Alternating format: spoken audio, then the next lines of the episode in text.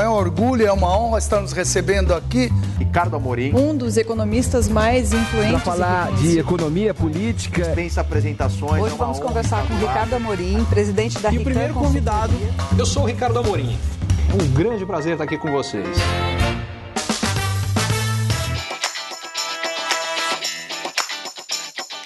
Ricardo Amorim é presidente da Rican Consultoria, empresa de palestras e consultoria na área de negócios e economia global. Ele é economista formado pela USP e pós-graduado em Administração e Finanças Internacionais pela ESSEC de Paris. Atua no mercado financeiro desde 1992, com passagens em Nova York, Paris e São Paulo, sempre como economista e estrategista de investimentos.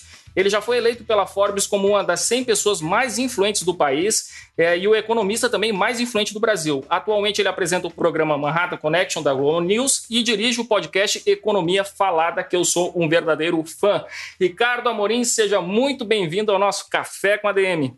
Olha, já fiquei contente de saber que você é fã do, do nosso podcast. É, essa é até uma história engraçada, porque ele nasceu o ano passado, inclusive ano passado ele ficou entre os foi escolhido como um dos, dos melhores podcasts do ano pela Apple e, e, a última vez que eu tinha visto, é, isso, antes do coronavírus, não acompanhei depois, mas enfim, era o podcast número um uh, sobre empreendedorismo no Brasil, que me deixou muito contente. Eu preciso dizer surpreso, eu não esperava que isso acontecesse. Olha só, cara, mas é a qualidade do material é indiscutível, né? Então a razão do sucesso está aí. E, e, uma coisa que me impressiona muito em você, Ricardo, é realmente a sua capacidade de observar. Você é um visualizador aí da nossa economia, economia global como um todo. E no momento em que estava todo mundo né, indo numa direção, surgiu um outro, agora com relação ao coronavírus, surgiu um outro movimento, muitas vozes de empresários defendendo isso aí, a questão do isolamento vertical, porque a economia não poderia parar, e você surgiu como uma voz né, muito lúcida nesse momento, dizendo, não, peraí, as coisas não são bem assim. Eu queria que você passasse aqui para a turma né, qual que é a sua opinião sobre esse, é, esses dois posicionamentos, né, isolamento horizontal, isolamento vertical, e qual que é é, o nosso caminho, né, o melhor caminho a ser tomado diante disso tudo? Bom, antes de mais nada, é, eu acho que é, a gente precisa tomar decisões baseadas em dados e não no que a gente gostaria. Muitas vezes, o que a gente precisa e o que a gente quer não são a mesma coisa. É, o que nós gostaríamos de poder retomar a vida normalmente o mais rápido possível. Só que, essa vem a questão, eu estou absolutamente convencido, depois de. Eu venho acompanhando muito a fundo todos os dados sobre tudo no mundo inteiro, eh, segundo a minha mulher, 25 horas por dia. Eh, e o resultado dessa brincadeira é que eu consegui perceber algumas coisas. A primeira, as pessoas não conseguem entender o que são processos exponenciais. Uh, números que começam muito pequenos rapidamente ficam gigantescos. O segundo, que é, há uma falsa dicotomia entre o que é melhor para a saúde é pior para a economia e vice-versa. As pessoas assumem isso porque elas falam: peraí, se eu estou parado, a economia não está girando. Se a economia não está girando, as pessoas não têm dinheiro. Se elas não têm dinheiro, a gente vai ter problemas econômicos graves. E o que eu não compro é essa forma que é colocada, que é. Então, tem os que falam Uh, se eu sair de casa, eu vou morrer por conta do vírus. É um exagero, a imensa maioria das pessoas que é contaminada pelo vírus não vai morrer, não vai ter problemas graves, vários sequer vão saber que tiveram coronavírus. Por outro lado, tem um outro grupo, que é se eu ficar em casa, eu vou morrer de fome. Também é uma mentira, isso não acontece de um dia para outro, principalmente quando o governo está colocando 800 bilhões de reais em medidas para ajudar quem tem mais dificuldade. E aí vem a questão. O grande problema é a gente precisa, ao mesmo tempo, combater a doença e o vírus. Senão, o que vai acontecer? A turma que fala, não, precisamos sair de casa, senão vai quebrar um monte de gente, vai quebrar um monte de empresa, um monte de gente vai perder o emprego. Diga passagem, vai quebrar sim um monte de empresa, vai sim ter muita gente que vai perder o emprego, em qualquer cenário. Só que a grande questão é, se a gente parar com a quarentena antes de garantir que a gente tenha o sistema de saúde funcionando o suficiente para que as pessoas recebam o tratamento necessário, em outras palavras, que não haja um colapso do sistema de saúde, a gente vai ter o pior dos mundos, que é o seguinte: a gente vai ter uma escalada brutal do número de mortes. Só para dar uma ideia, a taxa de letalidade do vírus na Coreia, onde o sistema nunca chegou a colapsar, é mais ou menos 1,5%. A taxa de letalidade depois do colapso, tanto em Espanha quanto em Itália, é mais de 10%. É, aumenta mais ou menos oito vezes a quantidade de gente que morre. Aí quando começa a ter um mar de cadáveres, uh, aí as pessoas falam, não é possível, temos que sair da rua, vamos voltar. Volta para uma quarentena com muito mais gente infectada, com o sistema de saúde já colapsado. Resultado, a quarentena tem que durar muito mais, o efeito econômico negativo é muito pior. Então, o grande ponto é qual é a solução ideal? manter a quarentena por tempo suficiente para garantir que o nosso sistema de saúde não colapse, porque a quarentena tem várias vantagens sobre o efeito. O primeiro aspecto é reduzir o ritmo de transmissão do vírus. Mas o segundo aspecto é que cai a necessidade de leitos de UTI outras doenças, porque outras doenças e principalmente acidentes uh, acidentes e pior do que acidentes, porque, o, o, porque uma coisa que quase ninguém sabe, o Brasil é um dos países no mundo que mais tem número de leitos de UTI em relação à população. Só faltou contar por quê. A razão é que nós somos um dos países que mais tem acidente de trânsito e uh, homicídios e outros crimes de agressão. E aí você precisa ter um monte de leito de UTI para cuidar disso. Quando as pessoas ficam em casa, a necessidade destes leitos despenca. Então você libera mais leitos para serem usados para cuidar do corona. Em segundo lugar, a gente ganha tempo, porque o pessoal fala, pô, mas se eu ficar em casa agora e sair depois, uh, a gente vai ter depois um, um, pico, é verdade, só que nesse meio tempo a gente constrói um monte de hospital de campanha, consegue ter um monte de respiradores que nós não temos, depois a gente consegue manter um nível por mais tempo menor dentro da capacidade de resposta do sistema de saúde.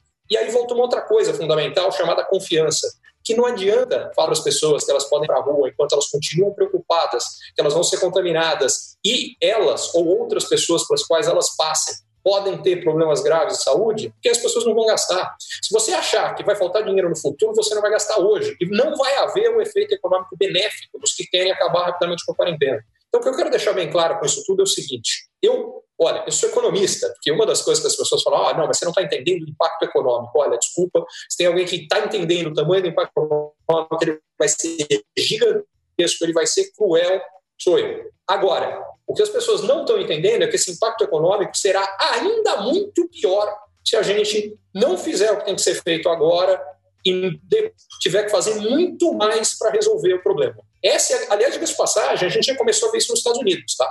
Uh, os Estados Unidos tinham uma visão parecida com essa que, que, particularmente, o Bolsonaro defende no Brasil. Não, precisamos voltar ao normal rapidamente. Trump já voltou atrás com isso aí. Hoje, a gente tem quatro em cada cinco americanos em casa. São mais de 250 milhões de pessoas. E, diga-se passagem, o principal responsável, falando que haverá entre 200 mil americanos mortos. Isso tomando as medidas que eles estão tomando agora. E é por isso que eu estou falando, a gente não pode deixar chegar nesse ponto no Brasil. A gente está falando dos Estados Unidos. Imagina no Brasil, onde as condições de saúde são piores, onde a gente tem um milhão de outros problemas.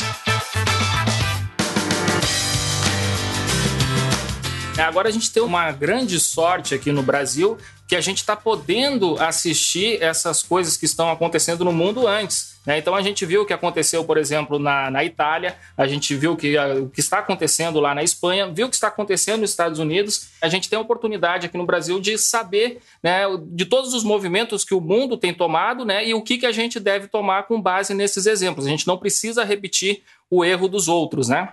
É verdade, e eu acho que tem uma outra vantagem, que é quanto depois um país chega nessa crise, porque é bom entender, isso vai acontecer para o mundo inteiro, tá? Ele tem a vantagem não só de poder aprender com erros e acertos dos outros, mas mais do que isso, a gente vai avançando mais no tratamento e, quem sabe, em algum momento, no próprio desenvolvimento de uma vacina. Então, é, ganhar tempo é importante também do ponto de vista da evolução do conhecimento científico com relação à doença. Uh, então, uh, os chineses, foram os primeiros que tiveram que lidar com isso, nesse sentido, eles estavam pior preparados, mas à base de medidas muito duras, eles isolaram também uh, algumas centenas de milhões de pessoas, usaram tecnologia de forma muito agressiva para monitorar todo mundo, testaram todo mundo. Aliás, o que mais funcionou no mundo foi exatamente uma conjunção de testar o máximo possível, isolar. Quem conseguiu fazer isso muito rápido não teve necessidade de uma quarentena, mas o Brasil já perdeu esse, ponto, a gente já passou desse ponto, não dá mais para a gente fazer isso. Uh, e nos casos que não foi possível só resolver com aquelas duas estratégias, em alguns casos foi, aí somou-se a isso a quarentena. É, Ricardo, ontem a gente teve uma entrevista com o Atila Yamarino no Roda Viva o Atila ele pintou um cenário né, que é, não é muito animador para a gente. Né? é que o mundo que existia antes do coronavírus, ele não tem como existir mais. Como é que você enxerga assim essa declaração? Isso me chamou muita atenção e foi até alguma coisa assim que me tirou um pouco ali o sono de noite, né? É, aquele mundo de, de, antigamente já não existe mais. Antigamente que eu estou falando é de, de, três semanas atrás. Né? Isso é, você enxerga também dessa forma? Eu não vi a, a, entrevista dele, então não posso falar nada sobre a entrevista. O que eu posso dizer é que ele está absolutamente correto que o mundo é antes e depois do coronavírus. Para a gente entender o que está acontecendo agora, a gente precisa entender que nós estamos vivendo nesse momento a experiência que, para a geração que está viva hoje, talvez exclusivamente com exceção de quem uh, estava vivo na Segunda Guerra Mundial e a viveu de uma forma intensa, o momento mais marcante das nossas vidas. O que, que isso quer dizer? De fato, a gente primeiro vai passar, está passando e ainda vai passar por momentos difíceis. O que eu não tenho dúvida nenhuma é que a gente vai superar isso aqui. É, a questão que eu tenho sim grandes dúvidas é o tamanho dos custos, tanto humanos quanto econômicos. Isso ainda não está claro e vai depender das respostas que nós dermos daqui para frente. E aí vem a grande questão: o mundo será diferente. Agora, ele pode ser melhor ou pode ser pior. E isso depende do que nós vamos fazer. Deixa eu dar alguns exemplos de algumas coisas que eu acho que são importantes. Por exemplo, uma coisa que eu sinto uma necessidade brutal, que não está acontecendo, é uma coordenação em todos os níveis das respostas que nós damos à crise. O que eu quero dizer com isso? Para pegar um exemplo que aconteceu ontem. A Índia ontem anunciou que ela proibiu a exportação de cloroquina, que é o remédio que é usado contra a malária e que ainda está sendo testado, a gente não sabe, mas espera-se que possa ser um tratamento eficiente também contra o coronavírus. É, ela já tinha proibido antes a exportação de 26 outras moléculas que são a base de vários outros medicamentos. A Índia é hoje, disparado, o maior produtor mundial das moléculas de, de, de uh, medicamentos. Significa o seguinte: por que a Índia está fazendo isso? Porque o presidente indiano responde pela população da Índia. Eles têm hoje 1,3 bilhão de pessoas em lockdown, o país inteiro está fechado, e ele fala: bom, eu preciso garantir que a gente tem aqui o que a gente precisa. É um país miserável. Tem muita gente falando: não, o Brasil é um país pobre. O Brasil não é um país pobre. O Brasil é um país de renda média. A Índia é um país. A renda per capita da Índia é um quinto da renda per capita brasileira. Então ele está fazendo o que, do ponto de vista dele, faz sentido, mas que pode ser um caos para o mundo. E que, diga-se passagem, vai ter impacto negativo na própria Índia, porque nenhum país, mesmo que consiga resolver o problema da doença sozinho, ele está livre de ter novos surtos. A gente já está vendo esse problema na China. A China, que aparentemente teria controlado a doença, uh, já tinha estado. Ontem aconteceu o contrário. Xangai fechou todos os pontos turísticos, falou para todo mundo ficar em casa de novo, porque é o que parece, uh, já estavam aparecendo mais casos do que eles conseguiriam controlar, e simplesmente porque os testes, aqueles testes rápidos, se não muito bem feitos, o problema não é a qualidade do kit do teste, a execução do teste, ele tende a dar vários falsos negativos. E aí o resultado disso aí é que eles acham que a situação está mais controlada do que está e dá um problema. Moral da história, no que eu quero chegar nisso. Um país que resolva a situação, mas que isole, vai ter um custo econômico de ficar isolado, fora do resto da economia mundial, que é absolutamente insustentável. Ele morre pela economia, um país que fizer isso. Então não adianta um país resolver isso. Nós, como humanidade, precisamos resolver esse desafio. E para que isso seja possível, a gente vai ter que coordenar ações. A OMS, a ONU, os grandes líderes do G20 vão ter que se unir e tomar decisões que sejam boas de uma forma coletiva, porque eu não estou querendo apontar o dedo para a Índia aqui não, tá? O que a Índia fez com uh, especificamente com os medicamentos, os Estados Unidos estão fazendo com outras coisas, o Brasil está fazendo com outros produtos, uh, enfim, pode chegar um ponto que alguns países vão fazer isso com comida, por exemplo. O Brasil nesse sentido está muito bem posicionado, mas pode ter um problema gravíssimo de falta de alimentos em outros locais do mundo. Então, ou a gente coordena isso de uma forma inteligente e que faça sentido para todo mundo, ou o problema aumenta. E eu acho muito difícil coordenar isso. Acho que a situação vai ter que ficar pior até chegar ao ponto que haja uma coordenação. Eu estou falando no mundo, mas vale dentro do Brasil. Quer dizer, aqui dentro do Brasil a gente vê o governo federal puxando para um lado, o, os governadores estaduais cada um para o outro, os prefeitos às vezes para outro. A gente vê entre os poderes, então não há uma coordenação entre executivo, legislativo e judiciário. Aí você tem situações malucas. Então, por exemplo, há dois, três dias, o, o prefeito de Cotia entrou com uma ação para conseguir que a empresa, se não me engano, a 3M, que fazia máscaras ali, para conseguir pegar as máscaras, garantir é, vai tudo para a Cutia, aí a Cutia ficou com uma quantidade de máscara maior do que ela precisa, mas imagina se precisar depois, e aí falta máscara em outros lugares. E a justiça aprovou isso, depois voltou atrás. é, o próprio ministro Mandetta estava falando com relação a isso. Então, chega ao meu ponto. Uma das esperanças que eu tenho de um novo mundo melhor é um novo mundo onde nós sejamos capazes de olhar mais para o que nos une e menos para o que nos divide, o que nos separa. Porque como humanidade, o vírus ele não está nem aí para as fronteiras geográficas dos países. Se Israel e Palestina são capazes de se unir para enfrentar um inimigo comum, que é o vírus, eu acho uma loucura, um absurdo que nós no Brasil não sejamos capazes de fazer isso.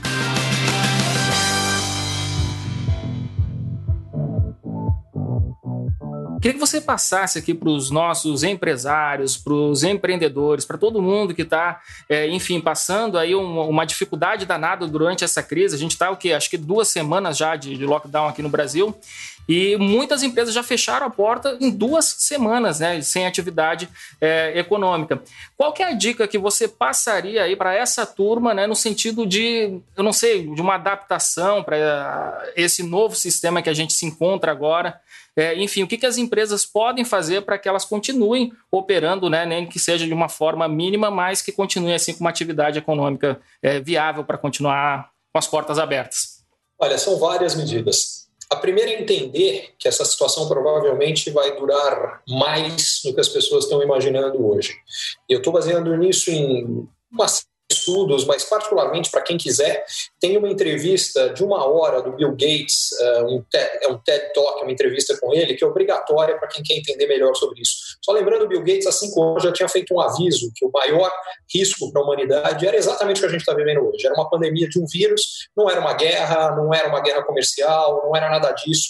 A fundação do Bill Gates está envolvida uh, tentar erradicar a malária e outras doenças no mundo inteiro há muito tempo, conhece os desafios para fazer isso profundamente, não vale a pena entender. Uh, e quando ele fala, uh, ele diz, deixa claramente que isso aqui não é uma questão que vai ser resolvida em semanas, muito possivelmente não seja em meses, pode ser que isso seja algo que se arraste até o ano que vem.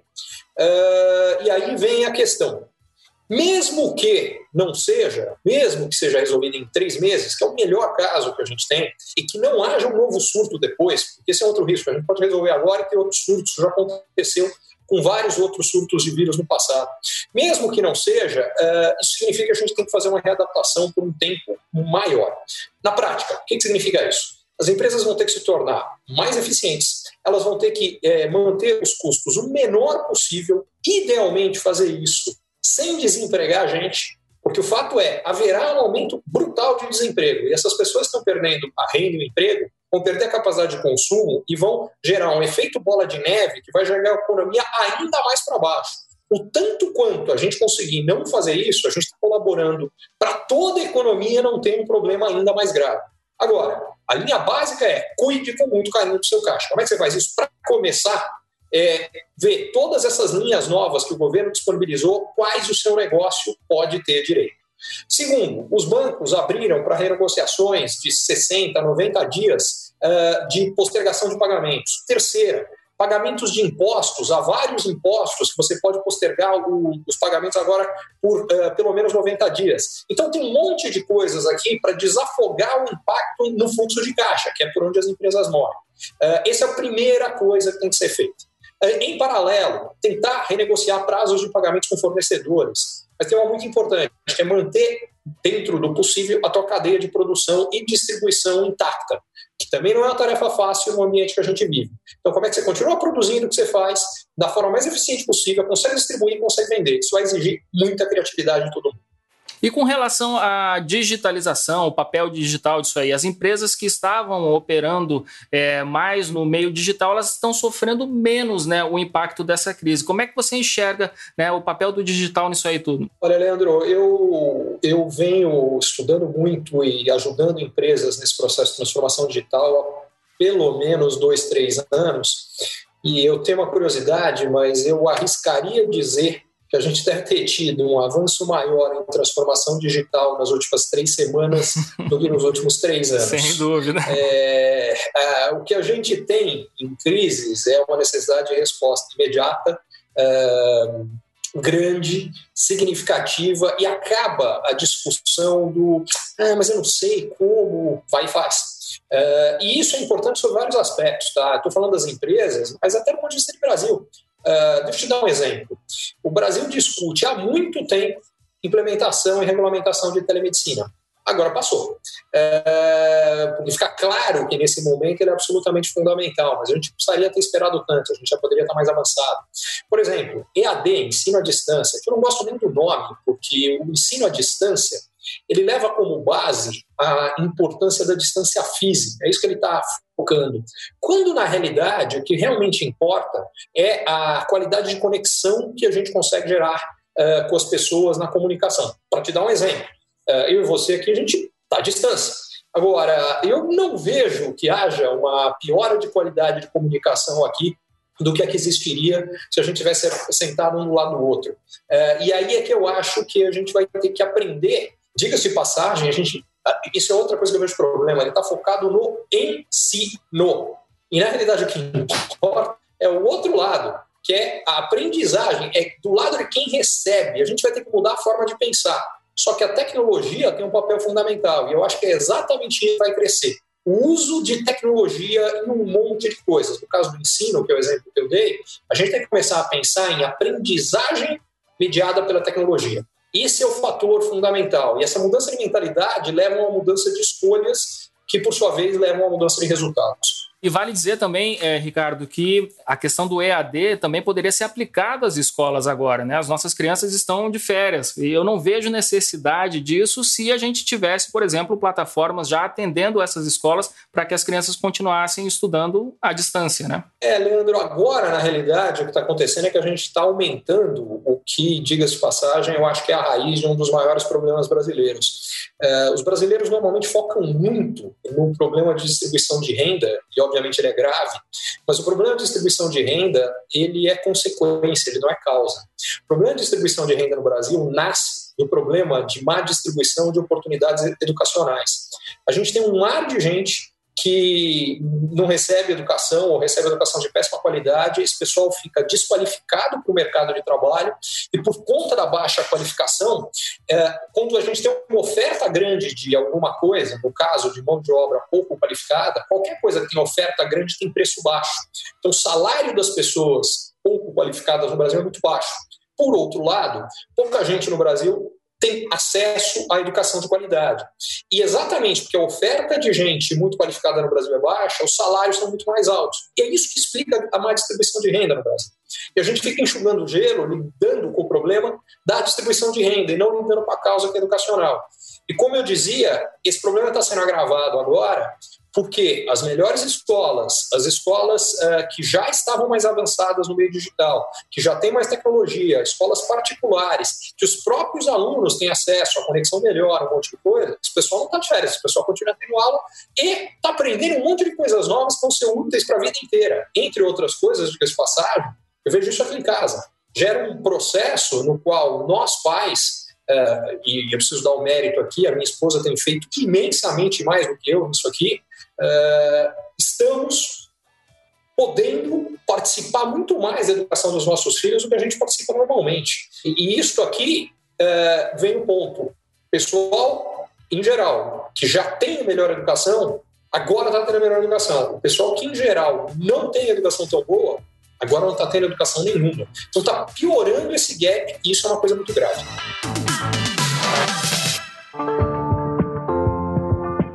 Ô, Ricardo, agora eu queria falar um pouquinho das oportunidades, então, tá? Toda crise, ela guarda oportunidades ali. Todo obstáculo, né, ele tem alguma oportunidade é, junto dele, que isso exige aí do empreendedor, do profissional, uma capacidade de visualizar onde é que está a oportunidade. Onde é que estão as oportunidades agora, nesse cenário de crise que a gente está vivendo, Ricardo? Olha, eu, eu, só faria um ajuste, porque quando as pessoas dizem que a crise traz oportunidade, eu acho que é muito fácil se levar um engano de deixa, espera sentado, a crise vai jogar oportunidade no meu colo. E a uhum. chance disso acontecer é zero. O que as crises fazem é criar situações nas quais, se nós nos movermos para criarmos as oportunidades nessas situações, as oportunidades são muito maiores do que em situações normais. Que basicamente, gente, é o seguinte: quando as coisas estão estabilizadas, quando as coisas estão tranquilas, a diferença entre quem toma decisões melhores e quem não toma, a diferença de resultados, Ela é pequena. É claro que um vai melhor do que o outro, mas a diferença entre o melhor e o pior é relativamente pequena.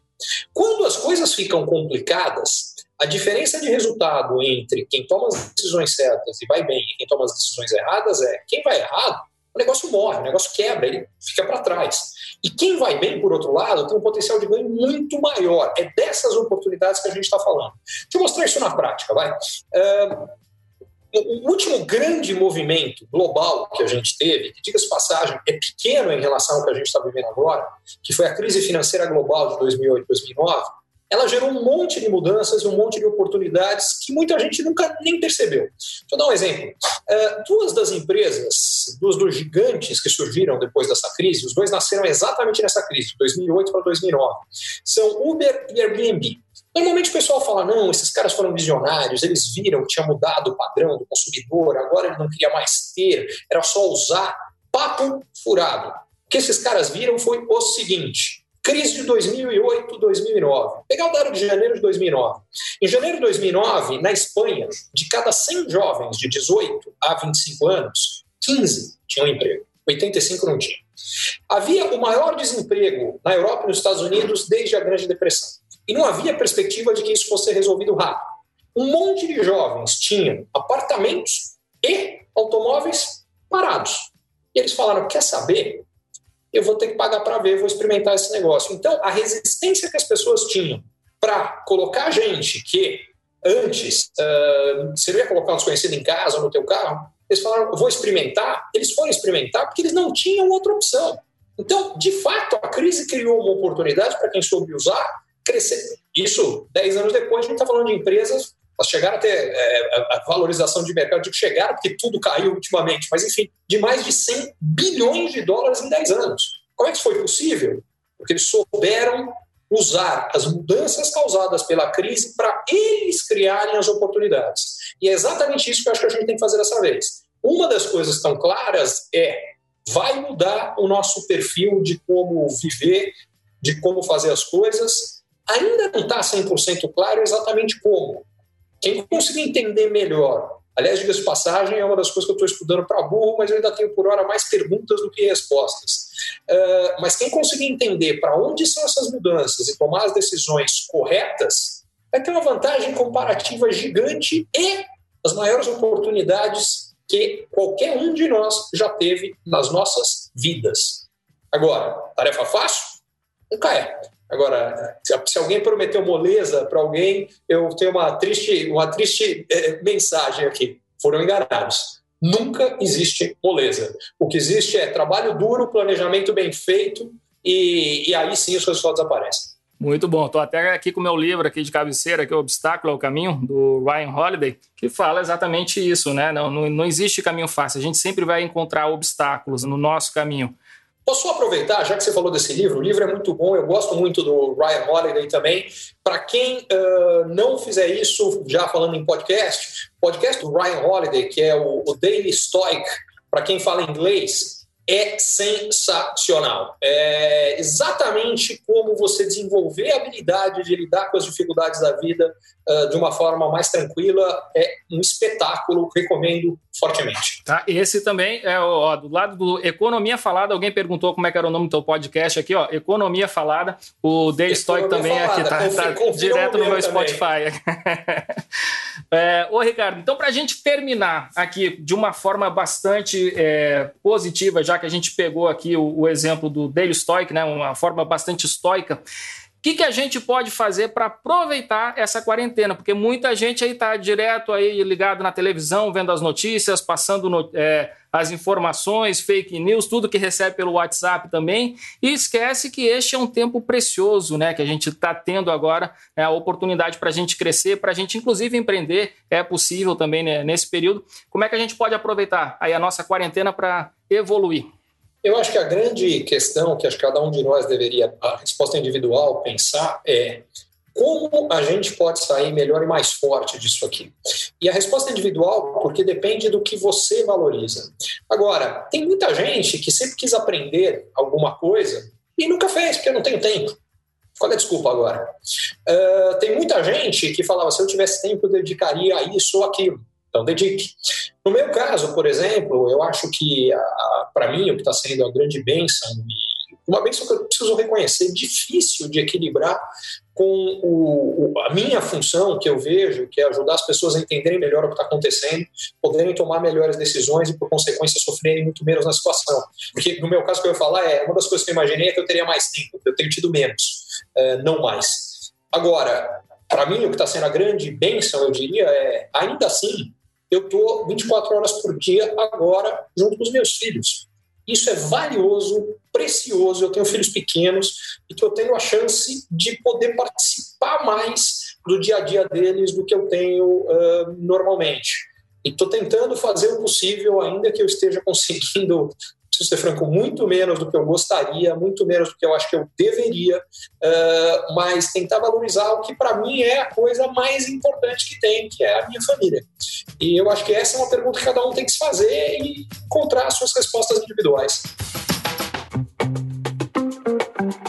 Pô, Ricardo, queria te agradecer muito aqui a presença. Vou dizer aqui no nosso podcast Café com a DM, mas estamos ao vivo também aqui pelo Instagram. É, eu quero pedir desculpa para a turma que, é, teve muito comentário aqui. Eu não consegui acompanhar porque aqui falei para vocês aqui no início, né? A gente está tocando violão, tocando gaita e bateria tudo ao mesmo tempo. Então não foi possível ler aqui os comentários, mas essa live ela fica disponível aqui no nosso Instagram durante 24 horas e na sexta-feira o episódio Café com a DM vai estar no ar. Né? Então vocês podem é, também ter acesso ao conteúdo que foi gerado aqui hoje, brilhantemente pelo nosso amigo Ricardo Amorim. Ô, Ricardo, muito obrigado mesmo, cara. Obrigado, Leandro. Eu vou deixar aqui, você já falou do Economia Falada, eu vou deixar uma outra dica para quem quiser acompanhar. Uh, eu estou fazendo uma cobertura bastante intensiva uh, do que é o coronavírus, dos impactos econômicos, das oportunidades, das estratégias. Uh, quem quiser acompanhar isso, eu estou em todas as redes sociais. Uh, no Instagram, a minha rede é arroba Ricamorim, R-I-C-A, Amorim com M de Maria. No Twitter é arroba Rican Consult, então é R-I-C-A-M e Consult, de consultor sem o o OR no final. Uh, e, em particular, para quem quiser ver como é que esse negócio está avançando, diariamente, eu comecei isso ontem, eu venho uh, analisando isso há duas semanas, mas resolvi que eu vou começar a publicar a evolução das estatísticas no mundo inteiro e o que elas estão uh, projetando para frente com relação, porque é baseado nisso que a gente vai ver, estamos vencendo, não estamos, não precisa ficar mais, não precisa ficar menos, e com isso a gente consegue ver o lado econômico e como projetar isso. Então, recomendo fortemente para quem quiser acompanhar, e para ser franco, acho que hoje em dia todo mundo deveria dar uma acompanhada aí. Show de bola, valeu demais, Ricardo Amorim. Pessoal, muito obrigado também pela atenção até agora. E a live vai estar disponível, vocês podem compartilhar, tem um aviãozinho aqui embaixo, vocês podem compartilhar aí com seus amigos, né? E acompanhar o Ricardo Amorim em todas as redes sociais também. Valeu, Ricardo, um grande abraço e abraço a todos. Valeu, gente. Cuidem-se todos muito. Eu não tenho dúvida nenhuma que a gente vai sair dessa e que eu espero que cada um faça a nossa parte, que a gente saia quanto antes e com o menor custo possível.